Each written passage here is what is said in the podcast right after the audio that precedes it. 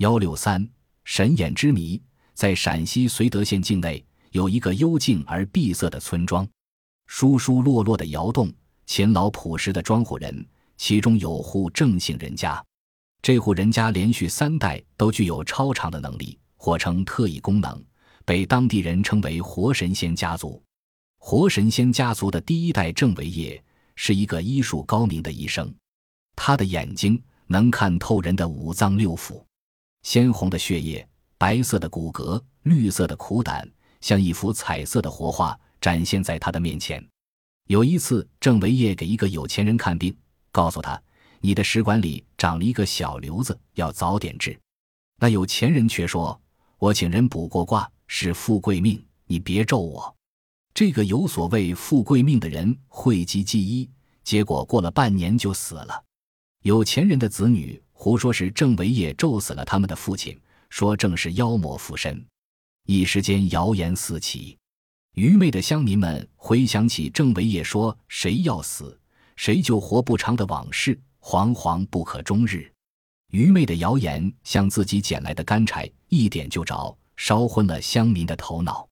在有钱人家族的蛊惑下，他们把郑维业吊在一棵大树上，活活打死了他。死时。他只有四十岁，郑维业的妻子郑郭氏是一个坚强的女人。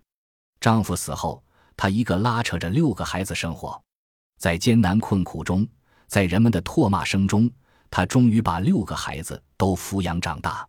一天，十七岁的大儿子郑德海突然对妈妈说：“我也能看到人体骨头了。”郑郭氏吓坏了，连忙捂住儿子的嘴巴，不准他说，也不准他看。活神仙家族的第二代就这样埋没了。二十多年过去，郑维业的六个孩子都已成家立业，二儿子郑德志也有了六个孩子。据现在所掌握的资料，第二个孩子郑向林，第三个孩子郑豆豆都具有特异功能。郑豆豆刚出生时，全身滚烫，像一团火。上学的时候检查身体，小豆豆的正常体温竟是四百一十五摄氏度。有一次他发烧，普通体温计水银柱冲到顶端，改用水温计来量，体温高达四十七摄氏度。此外，他有一种特殊的透视能力，能隔着铁、瓷、砖等障碍物看到物品。他能看到妈妈藏在柜子里、缸里、箱子里的零食，还能隔着墙看到对面屋里的人在做什么。他现在在某公安学校学习。郑豆豆的姐姐郑向玲。从记事的时候起就害怕天黑，因为到了夜间，他就会看见白天的爸爸妈妈变成两具骷髅，他总是吓得大喊大叫，成了有名的夜哭娃，久医无效。后来西安来的姑姑把他带回家里，让他单独睡，夜哭的毛病不治自愈。上小学三年级的时候，有一天早上天还很黑，郑祥林和同学结伴去学校。他突然看见小伙伴们跳动的心脏和红色的血液，他告诉了伙伴，并问他们：“你们看我的心也在流血吗？”伙伴们都说他傻，并且认为他在说谎。一次在课堂上，老师叫他背书，他不会背，正张皇失措，无意间他双手按在关着的书本上，一行行倒写的签字忽然展现在他的眼前，他按顺序读下来，不知内情的老师给他打了五分。那时，在街口上有一个摆摊设赌的老头，赌法是从他的一只黑色的口袋里摸里面面具到围棋子儿。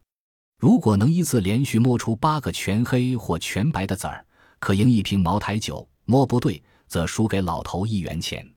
自老头摆摊以来，从来没有人赢过。那天郑祥林路过那里，于是从黑口袋里先摸出八枚白的，后又连续摸出八枚黑的。老头不情愿地交出一瓶茅台酒，后来他打听到祥林的底细，收了摊子，悄悄走了。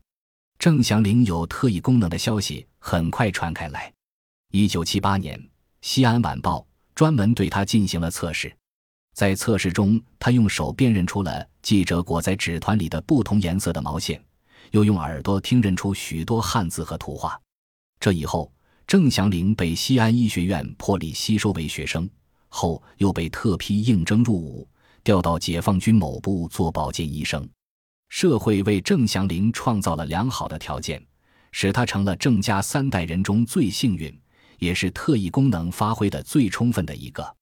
尽管郑祥林的特异功能是令人难以置信的、不可捉摸、不可解释的，但一次次考察和表演所记录下来的，却都是无可置疑的事实。一九八三年十月，郑祥林在中央党校接受美、苏、西德等国专家的科学考察。主持人递给郑一个外表用铁皮密封的纸团，小郑放入耳内，不一会就辨认出是用圆珠笔写的千古绝技“以目代读”八个字。他发觉自己的特异功能也有失灵的时候。一般在女人特殊周期时或情绪低落、过度劳累时，她的功能就不能正常发挥，甚至目测透视的图像也模糊不清。她很着急，不能自我控制。特异功能并不罕见，但是从郑祥林和他的弟弟追溯到他们的大伯郑德海，到爸爸郑维业，一个家族连续三代都具有特异功能的现象，却是举世罕见的。这种现象引起了许多科学家的关注，其中奥秘还不能解开。